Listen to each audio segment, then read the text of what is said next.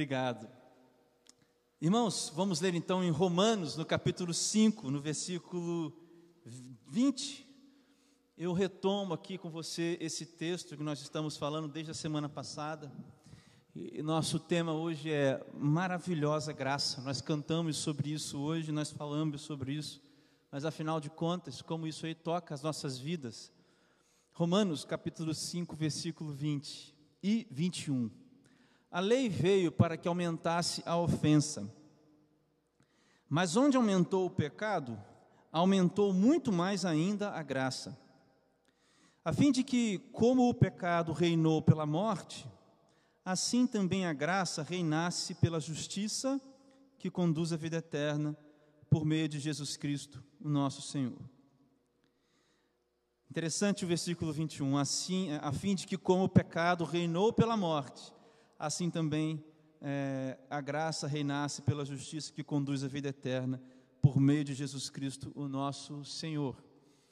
Queridos, é, é sempre um desafio, mas ao mesmo tempo também um grande prazer falar sobre a graça, é, o fundo.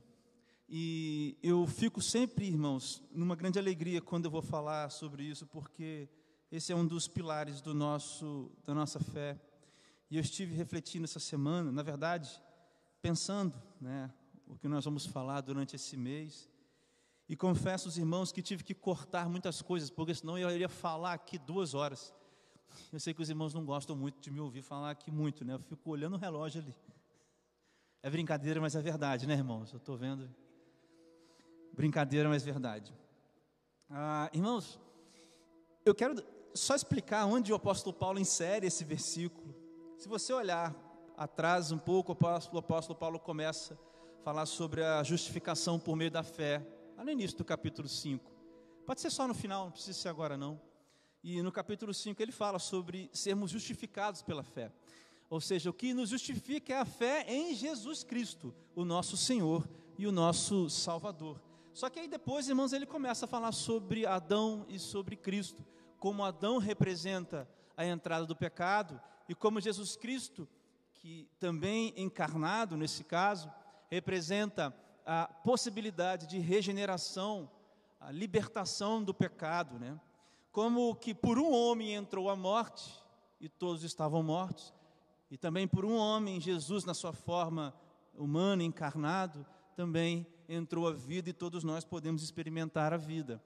É nesse contexto que o apóstolo Paulo insere aqui esses dois versículos finais do capítulo 5. Esse assunto não acaba no capítulo 5, continua no capítulo 6. Nós falaremos sobre o capítulo 6 no domingo que vem, nos primeiros versículos. Mas então o apóstolo Paulo, ele, ele coroa toda essa explicação, esse argumento, essa, essa brilhante argumentação dele. Aliás, todo o livro de Romanos uh, é muito bem, é muito bem é, conectado, as, as argumentações do apóstolo Paulo são muito bem conectadas e fundamentadas. É de fato o pilar, né, uma base, um pilar para a nossa fé, para, a teologia, né, para o estudo da nossa fé. Mas ele coroa então esses argumentos do capítulo 5 com esses dois versículos, irmãos. Basicamente, aquilo que nós dissemos na semana passada, uh, o apóstolo Paulo está dizendo: olha, mas se é isso tudo então que eu estou dizendo, a lei faz uma coisa. O que é a lei, irmãos? A lei é um padrão de conduta, um padrão de santidade, um modo de ver, de viver, de ver a si mesmo e de ver aos outros um modo de ver a vida, de viver a vida, de ver a si mesmo, conviver com si mesmo, ver os outros e conviver com os outros, dado por Deus a Moisés, que são, a, que são os mandamentos que Deus deu ao povo. Só que esses mandamentos, irmãos, essa conduta de vida, dada por Deus, essa maneira de viver a vida, de ver a si mesmo de ver aos outros, dada por Deus, revelem a incapacidade de atingirmos aquilo que Deus propôs. O que Paulo está dizendo, olha, a lei reflete o quão falho nós somos. Mas aonde abundou o pecado, ou seja, aonde Deus mostrou uma maneira de viver e houve falha através de, atrás de falha, falha e mais falha, falha e falha, outra falha e outra falha e outras falhas. onde abundaram falhas, abundou muito mais ainda a graça.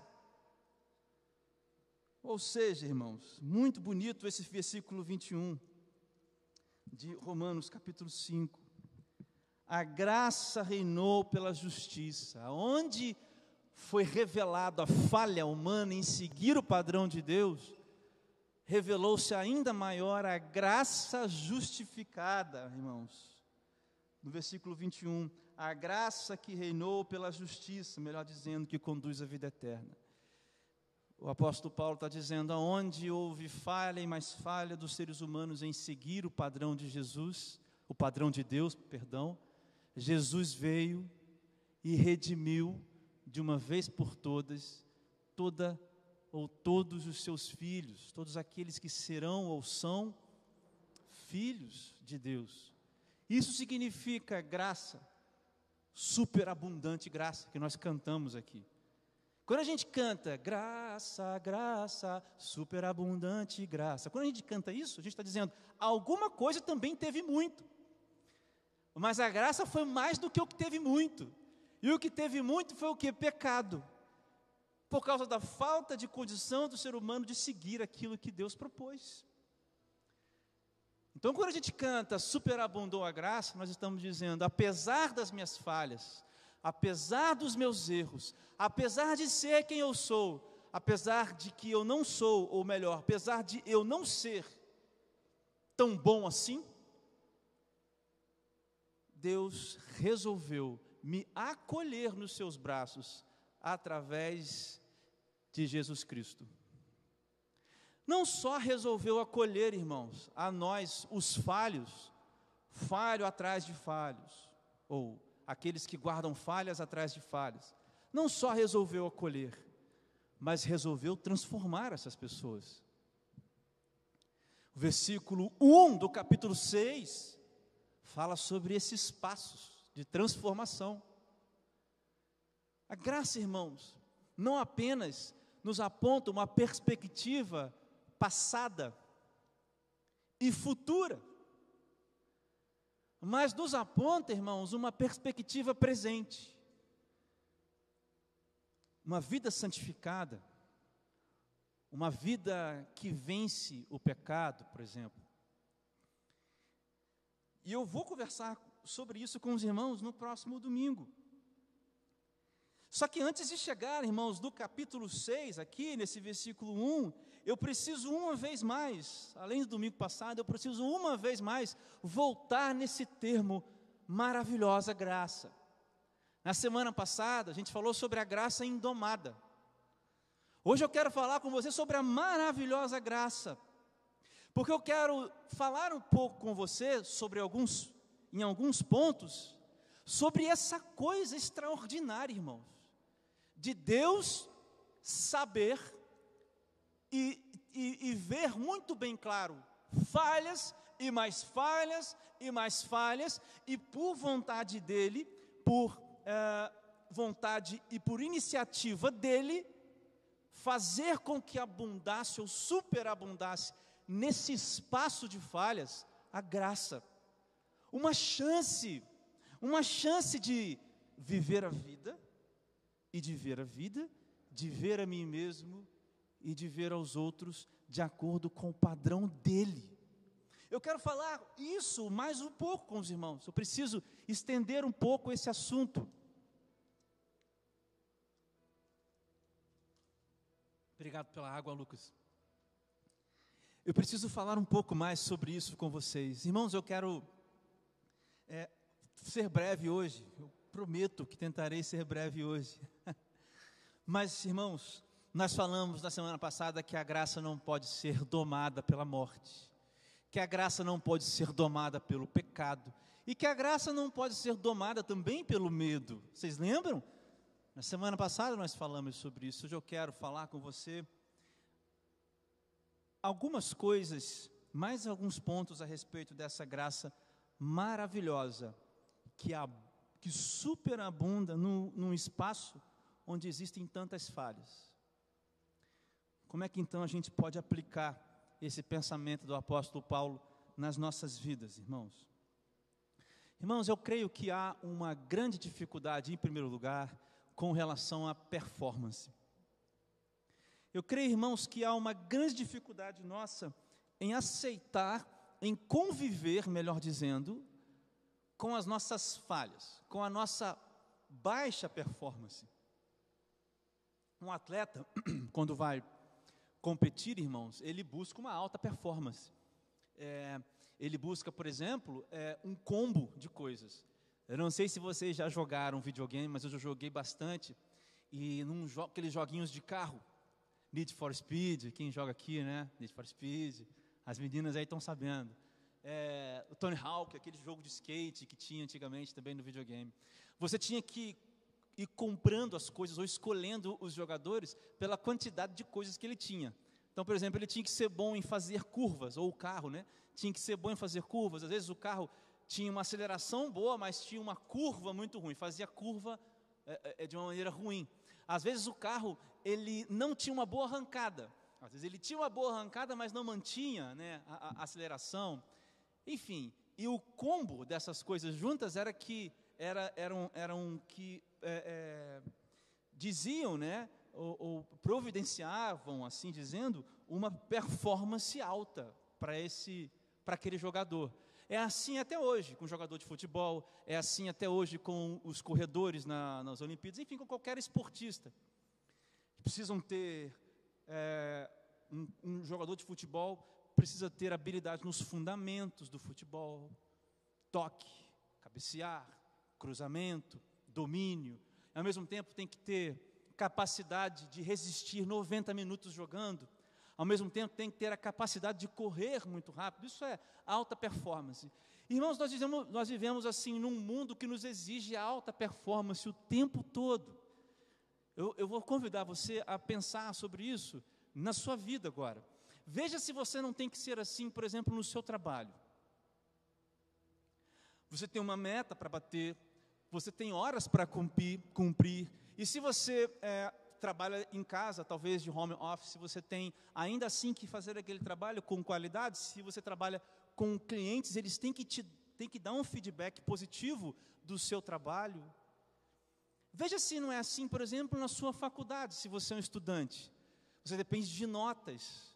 Tem um negócio que chama coeficiente de rendimento. Eu sou professor universitário. Eu sei como os alunos ficam, professor, me dá mais uma nota que meu CR está baixo. Eles ficam pedindo incessantemente, gente. Meus alunos, se vocês estiverem ouvindo aí, não vou dar ponto, hein? Mas é assim, veja se não é assim nos seus relacionamentos também, pessoais. Você precisa ser um bom pai, precisa ser uma boa mãe, um bom esposo, um bom marido, é, um bom filho, um bom namorado, um bom solteiro, um bom crente. Veja se não é assim também na igreja. Veja se também não é assim na igreja. Veja se também não é assim, irmãos, por muitas vezes nas nossas, na nossa relação com Deus. O problema, irmãos, da performance é que ela nos leva, irmãos, a esse ponto do versículo 20 e 21 aqui, dos versículos 20 e 21 do capítulo 5 de Romanos. Toda vez que nós performamos, irmãos, no nosso relacionamento com Deus, toda vez que nós deixamos que essa performance natural dos dias de hoje atinja, irmãos, o nosso relacionamento com Deus, irmãos, vai superabundar a falha. Irmãos, isso é uma prisão terrível, irmãos. Porque quando nós nos baseamos na nossa performance, quando nós nos baseamos na nossa performance para nos relacionarmos com Deus, nós não estamos fazendo, na verdade, irmãos, nada de novo. Vou te dar uma dica. Antes de Marcos, de, eh, antes de Mateus, na Bíblia tem um negócio chamado Velho Testamento. Irmãos, eu não sei nem quantos eu posso dar, mas tem muitos exemplos de homens que falharam baseados nas suas performances. Aliás, irmãos, tem vários que falharam. O rei Davi. A gente chama de rei Davi, né? E tem a ideia de um grande rei, mas é um homem que falhou, performance baixa, adulterou, foi responsável pela destruição da sua família, foi um péssimo pai. Péssimo pai. Assassinatos aconteceram na casa de Davi, lembra de Absalão, que era filho de Davi, mas com outra mulher, mas que mata o seu irmão, que tinha é, estuprado a sua outra irmã. E como Davi não fez nada, o filho de Davi mata o próprio irmão, lembram disso? Lembra que Davi adulterou? Toda vez, irmãos, que nós baseamos a nossa relação com Deus na nossa performance, irmãos, nós vamos falhar miseravelmente. não é a nossa performance, irmãos. E aí, irmãos, é por isso que eu citei o capítulo 6 de Romanos, versículo 1. Porque o que nós fazemos, o que nós é, fazemos para Deus é uma resposta ao que Deus fez primeiro. Por isso, irmãos, se nós falharmos com Deus, se a gente falhar com Deus, o fundamento da nossa relação é o que Deus fez. Por isso, irmãos, quando nós falhamos com Deus, nós retornamos a Deus, porque o nosso relacionamento com Deus está baseado na justiça que conduz à vida eterna por meio de Jesus Cristo, e não por meio da justiça do André da Talita, do Lucas. É na justiça de Deus. É por isso, irmãos, que há caminho de retorno para Deus. É por isso que há caminho de volta para casa de Deus. É por isso que há sempre um lugar nos braços e no abraço de Deus, porque o nosso relacionamento não se baseia, nosso relacionamento com Deus não se baseia no que eu fiz, o que eu faço, o que eu farei, mas no que Deus já fez. Existe uma legião de pessoas, irmãos, frustradas consigo mesmo, porque elas falharam com Deus. Eu quero me dirigir a estas pessoas que se sentem fracassadas com Deus. Meu irmão, que você receba essa palavra de libertação no seu coração nunca foi sobre o que você pode fazer, nunca foi sobre a sua capacidade, nunca foi sobre as suas forças, nunca foi sobre a sua performance, nunca foi sobre o combo de qualidades que você tem. Nunca foi. Foi sobre o que Deus já fez. É sobre o que Deus já fez. Hoje eu queria muito que vocês entendessem isso que me ouvem. Hoje é uma porta que se abre para aqueles que estão ausentes, distantes do abraço de Deus, porque falharam. Se por um lado nós dissemos que a graça ganhou do pecado, ganhou do medo, ganhou da morte, por, por outro lado, eu digo, esta relação se baseia na, no que Deus fez, por isso a porta para você está aberta. Eu também queria me dirigir nessa noite àqueles que falharam na vida, não necessariamente com Deus. Porque, de certa forma, irmãos, quase toda nossa decepção, ou quase toda falha que temos na vida, ou planos que dão errado, ou frustrações que temos, vem de decisões mal tomadas, vem de erros que cometemos. E eu arrisco a dizer, irmãos, que há muito mais pessoas hoje travadas no seu relacionamento com Deus pelos erros que têm, ou que tiveram, ou pelas frustrações que acumularam na vida. Casamentos que não deram certo, famílias que foram destruídas, igrejas que foram protagonistas de episódios horríveis,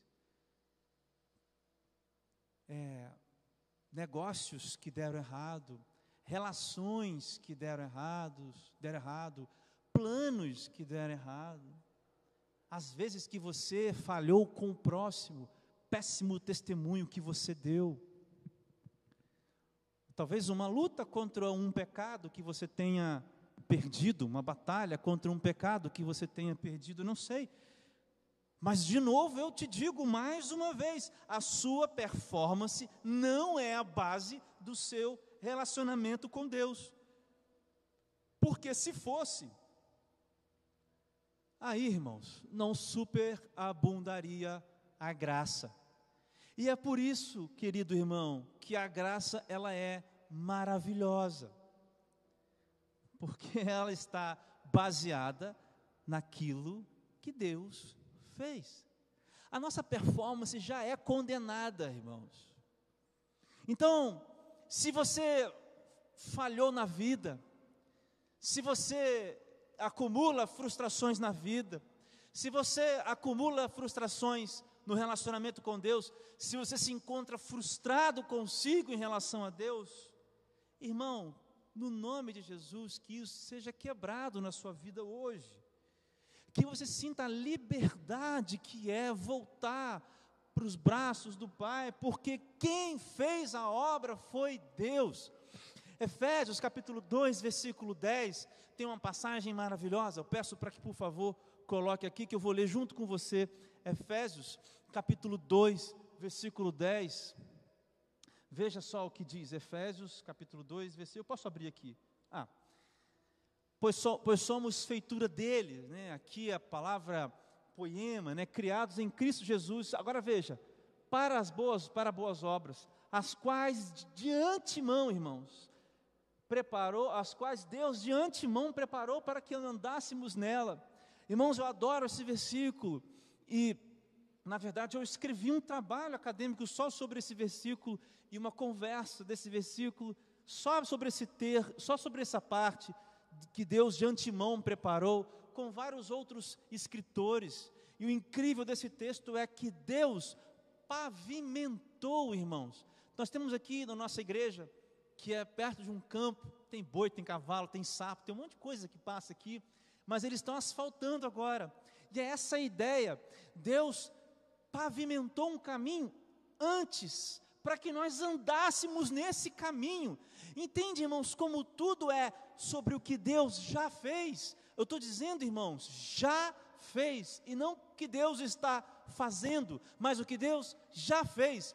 Talvez eu e você experimentemos, deixa um pouco nesse versículo, talvez eu e você experimentemos a, a, a vida, e é obviamente que assim o fazemos, num tempo que é sendo, como diria, né? o grande filósofo do século XX chamado Heidegger, que a, que, tu, que a vida que existir é um, é um sendo, nós estamos sendo, mas Deus não vive comprimido, irmãos, pelo tempo. Deus já preparou para nós o caminho que nós estamos sendo nele, nesse caminho. Mas Deus já preparou. A estrada, irmão, já está pavimentada. Os tijolos, os paralelepípedos da estrada o asfalto da estrada já está colocado para que você passe. Você não tem que vir com uma enxada e abrir caminho para o um relacionamento com Deus. Deus já fez isso. Por isso, irmãos, eu preciso dizer para você essa noite: não se baseie na sua performance. Porque, em segundo lugar, irmãos, a graça se opõe à performance. Mas a performance, irmãos, em segundo lugar, a pessoa que se apoia na sua performance para um relacionamento com Deus está distante de viver perdão, irmãos. E está muito próximo de viver castigo. É o que diz o texto de 1 João, por favor, capítulo 4, versículo 18. Também nós lemos semana passada. Eu vou voltar nesse texto, por favor. 1 João, capítulo 4, versículo 18. Amados, não deem, perdão, não, no amor não existe medo. Pelo contrário, o perfeito amor lança fora o medo, porque o medo envolve castigo e quem teme não é aperfeiçoado no amor. Por isso, irmãos, aqueles que estão tentando performar, irmãos, para Deus, na sua, na sua, fundamentar o seu relacionamento com Deus nas suas performances, estão muito próximos de viver o medo do castigo. Porque se elas falharem, acontece o que, irmãos? O que acontece se você for mal numa prova na faculdade? A não ser que você tenha um professor bonzinho, ou isso é errado, né, irmãos? Dar uma nota errada para o aluno. Quer dizer, se você tiver um professor que age corretamente, você vai tirar uma nota zero.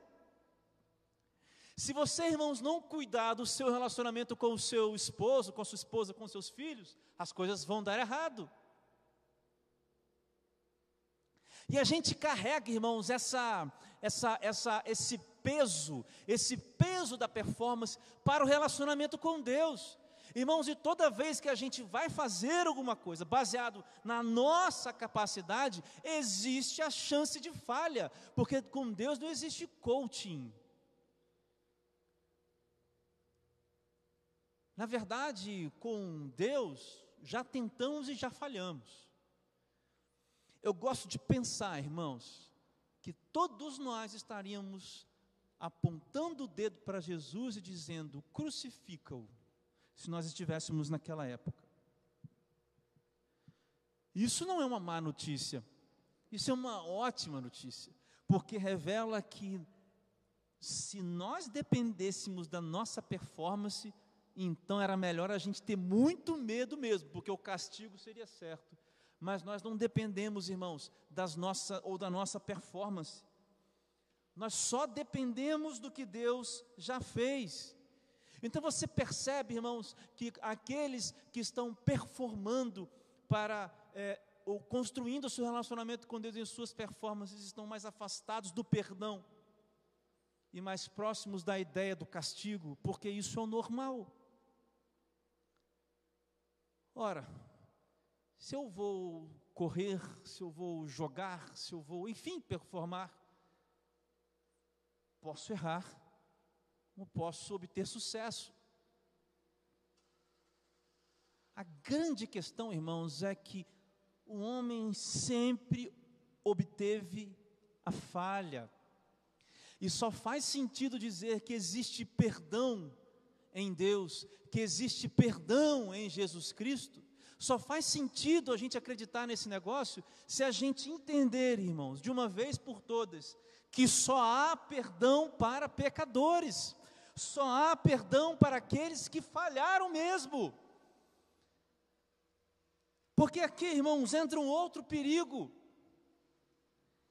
de nós vivemos como religiosos, como gente cheia de si, como muitos Paulo encontrou pelo seu caminho, como muitos Pedro encontrou também, e todos os discípulos certamente encontraram, aqueles que queriam é, é, enfiar dentro da prática cristã uma conduta moral que validasse a sua experiência transcendental com o divino.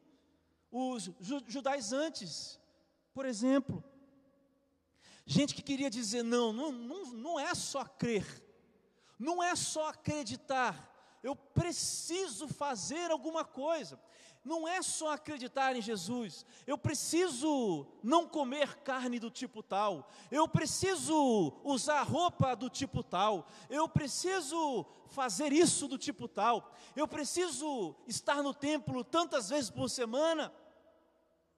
As pessoas que estão performando, elas estão longe do perdão, próximas do castigo e se da ideia do castigo e se tornando, irmãos, esses religiosos fanáticos, essa gente nociva, essa gente que crucificou Jesus. E eu quero te dizer, irmãos, já estou caminhando para o fim, que essa gente religiosa chamada farisaica ou os fariseus foram esses irmãos. Foram esses que articularam, foram esses irmãos que confirmaram, foram esses que pediram a crucificação, foram esses que julgaram, foram esses que condenaram Jesus Cristo. Talvez você seja uma pessoa muito próxima da experiência da religião. E aí você é uma pessoa muito próxima da sua performance. Talvez você esteja bem hoje, mas amanhã ou depois de amanhã você vai falhar miseravelmente. Ou talvez você já esteja falhando miseravelmente e maquiando as suas falhas, as suas mazelas com as suas vindas na igreja, com os cargos que você tem na igreja, com seus pais cristãos, com seu título de cristão, com o seu título de bom cidadão, com o seu título de gente do bem, com o seu título de defensor dos valores da família. É bom que você seja isso, mas isso de nada adianta. Se você não está próximo, meu irmão, do perdão. A graça é maravilhosa, a graça é maravilhosa porque também nos aponta para o perdão. A graça é maravilhosa porque nos ensina que o fundamento do nosso, relação, do nosso relacionamento com, Jesus, com Deus é no que Deus já fez, é baseado no que Deus já fez e nos aponta também para o perdão. Irmãos, eu gostaria de convidar você hoje, nessa noite aqui comigo, para que você deixasse para que você experimentasse um ambiente interno de você mesmo, onde superabunde graça. Para que você jogue fora, irmãos, os papéis que você tem performado. Para que você jogue fora hoje, abandone hoje esse ambiente de muitas falhas mas que você adentre agora comigo aqui em oração, num ambiente onde superabundou a graça, e talvez isso seja acessado pela porta do perdão. Querido, tudo bem se você errou. O casamento deu errado. As coisas deram errado. Ah, os seus relacionamentos deram errado os planos foram por água abaixo, os castelos desmoronaram. Irmãos, muitas coisas estão permeando esse tipo de problema complexo, eu sei. Mas uma coisa eu tenho certeza: há perdão, há encontro para você hoje com Deus, porque a graça, irmãos, a graça ela é maravilhosa. Porque a graça, irmãos, superabunda aonde abundou falhas. Número do volume. Se a gente estivesse aqui numa aula de matemática, calculando o volume das coisas, o volume da graça é maior do que o volume do pecado. O volume da graça é maior do que o volume das falhas. Por isso eu quero convidar você a orar comigo aqui nessa noite. Quero desafiar você, irmão, a abandonar essa postura de, perform de performer.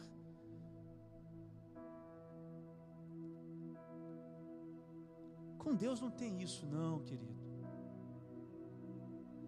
Com Deus não tem nada que você pode fazer, meu irmão, para melhorar a sua situação. E se você está em Jesus, deixa eu te falar uma coisa, não tem nada também nem para piorar. Se você está em Jesus Cristo, o pior que poderia ter, que pode te acontecer, que é a morte eterna, a união eterna entre você e o pecado, a condenação do pecado, isso Jesus Cristo desfez na cruz.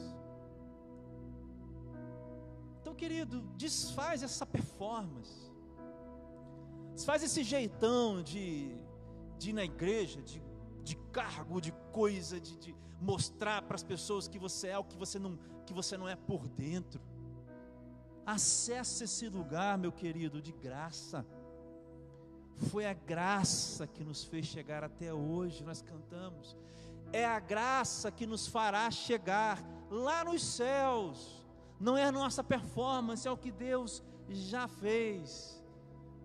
Talvez hoje seja um dia da gente pedir perdão a Deus, da gente abrir essa porta. Deus, pedir a Deus, Deus me faz entrar nesse lugar onde o volume do perdão é muito maior do volume das coisas erradas que eu fiz. Talvez hoje seja o primeiro passo, o primeiro caminho, o primeiro perdão, o primeiro passo num caminho de reconstrução de várias coisas.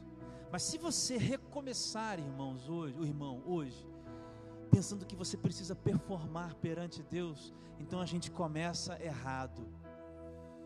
Talvez você já seja um cristão, não sei, sei lá. Mas de qualquer forma, o passo certo é o passo onde você entra nesse ambiente onde superabundou a maravilhosa graça. Graça salvadora, graça redentora. Graça que nos fez chegar até aqui. Graça que nos fará chegar até aquele dia em que nós nos encontraremos com Jesus. Vamos orar. Pai, entrego nas tuas mãos os meus irmãos, os meus queridos irmãos que aqui estão e aqueles que estão nos ouvindo pela internet, seja no Spotify, seja no YouTube, sei lá onde é que eles vão ouvir. Mas eu te peço, Senhor Deus, que o Senhor agora, através do teu Santo Espírito, adentre nesses corações, fazendo superabundar a graça que perdoa. Abra os olhos dos meus irmãos pela fé. Abra os olhos para que eles possam ver Jesus Cristo. Abre os olhos para que eles possam enxergar, enxergar Jesus. Para que eles possam obter, Senhor Deus, o perdão, não por aquilo que eles fazem, mas porque o Senhor é misericordioso e porque Jesus Cristo fez por nós, abriu esse caminho. E o Senhor Deus já pavimentou esse caminho, nos ensina a andar por ele. Hoje à noite, liberta estas pessoas aqui. Pai, que o sentimento do perdão seja, seja real, que a relação com o Senhor seja restaurada nessa noite, Pai, no nome de Jesus. Pai, que caiam as máscaras das performances. Que caiam, Senhor Deus, hoje as marcas, as máscaras das pessoas que estão performando para te encontrar. Que estão, Senhor Deus, performando para trocar figurinhas e moedas com o Senhor. Ah, Deus, joga isso tudo no chão. Revele, Senhor Deus, os pecados, para que haja arrependimento mas revele, Deus, o teu grande amor, que cobre, Deus, uma multidão de pecados, que é muito maior, Senhor Deus, muito maior, aonde abunda o pecado, a tua graça é muito maior. Que essa porta seja acessada pelos meus irmãos hoje, liberta os corações, no nome de Jesus. É assim que nós oramos, agradecidos pelo que o Senhor fez e tem feito e fará nas nossas vidas. Graças a Deus pela tua palavra. Graças a Deus pela salvação em Jesus Cristo. Obrigado, Deus, pela tua maravilhosa graça. Obrigado. Em nome de Jesus. Amém.